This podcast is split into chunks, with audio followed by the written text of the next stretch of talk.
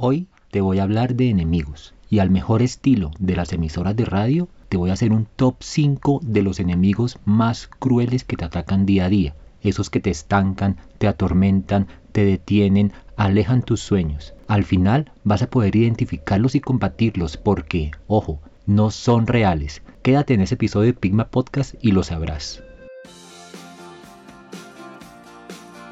Hola, quiero darte la bienvenida a Pigma Podcast, un espacio creado por Diego Rosero, abogado de profesión, coach por vocación y buena gente de corazón. Diego, como tú, ha tropezado y caído en el camino de la vida, pero siempre ha sacado fuerza para levantarse y continuar. Él será tu copiloto en la transformación de tu vida, hacia el balance y el control. ¿De qué te sirve tener un poder si no lo utilizas? En Pilma Podcast descubrirás que tienes más poder del que crees. Llegó la hora de utilizarlo. Vamos, apunta alto. Recuerda que no hay nada peor que apuntar bajo y acertar. No te arrepentirás.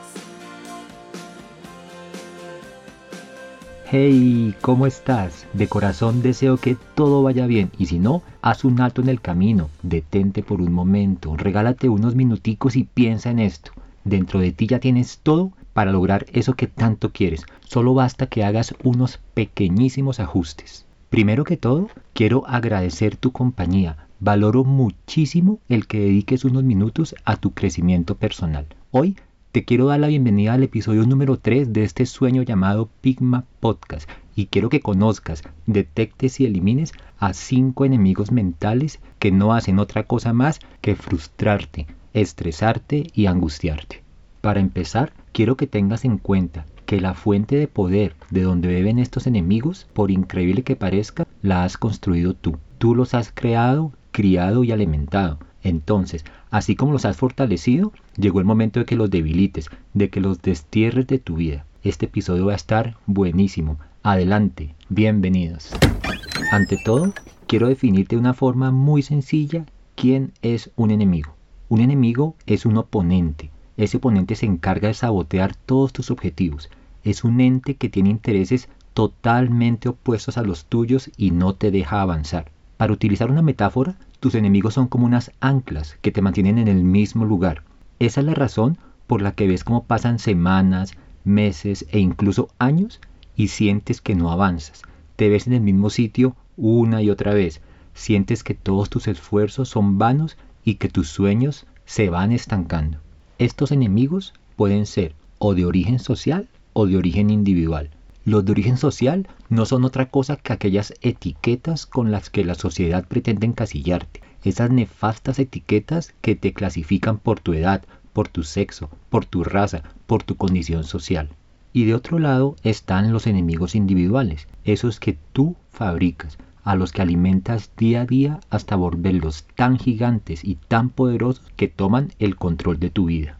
Estos enemigos de origen individual están representados en todas aquellas excusas, creencias o justificaciones que te pones para no aprender, para no abrirte a nuevas posibilidades o para no perseguir tus objetivos. Entonces, al mejor estilo de las emisoras radiales, voy a hacerte el top 5 de los más peligrosos enemigos mentales. Comenzamos. Número 5 esta semana, en el número 5, se encuentra el terrible terror al no sé. Este enemigo se hace presente cuando piensas que admitir que no dominas un tema es un fracaso total, nada más alejado de la realidad. Vivimos en un mundo de total cooperación. Hoy no se valora tanto cuánto sabes, sino cuánto eres capaz de compartir. Por esa razón, ves como grandes chefs y restaurantes enseñan sus recetas en la red, de esta manera llegan e impactan a muchísimas más personas. Por naturaleza somos seres sociales y por eso las relaciones son el soporte vital de nuestra existencia. Cultivarlas genera un crecimiento personal y le da sentido de gratitud a la vida. En lugar de tenerle miedo o terror al no sé, vuélvelo tu amigo, pues él es la ventana al aprendizaje. El no sé es el primer paso, el primer peldaño en la escalera de tu transformación. Número 4. En el número 4 tenemos una nueva entrada a nuestra lista. el famosísimo orgullo. El orgullo es cuando piensas que el solo hecho de pedir ayuda te hará ver como incapaz, incompetente o débil ante los demás. ¡Qué gran error! Hoy, tal y como te lo dije en el puesto anterior, vivimos en un mundo colaborativo. Necesitamos los unos de los otros. Vencer el orgullo es ampliar inmediatamente toda tu capacidad de acción. Al vencer el orgullo tendrás la oportunidad de darte a conocer, de dar a conocer tu mensaje y todo tu potencial. Será la oportunidad de ayudar a muchísimas personas, de dotar a tu vida con propósito y hacer de este mundo un espacio mucho mejor para vivir. Número 3. Retomando un par de posiciones, en el número 3 encontramos la desconocida ceguera cognitiva o el ya lo sé. Este enemigo es cuando crees que ya sabes lo suficiente de un tema y por lo tanto ya no tienes nada nuevo que aprender. Este enemigo viene acompañado de mucha arrogancia, con unos resultados muy negativos en tus relaciones interpersonales. Te voy a confesar algo, esta ceguera cognitiva la padecí yo mismo durante mucho tiempo y el resultado fue aislarme de muchas personas valiosas para mi vida y desactualizarme en algunos temas de mucha importancia en mi formación. Por lo que más quieras, no te pongas techo, ten presente que siempre habrá tiempo y espacio para crecer y para desarrollarte intelectualmente. Y hoy más que nunca es muy sencillo.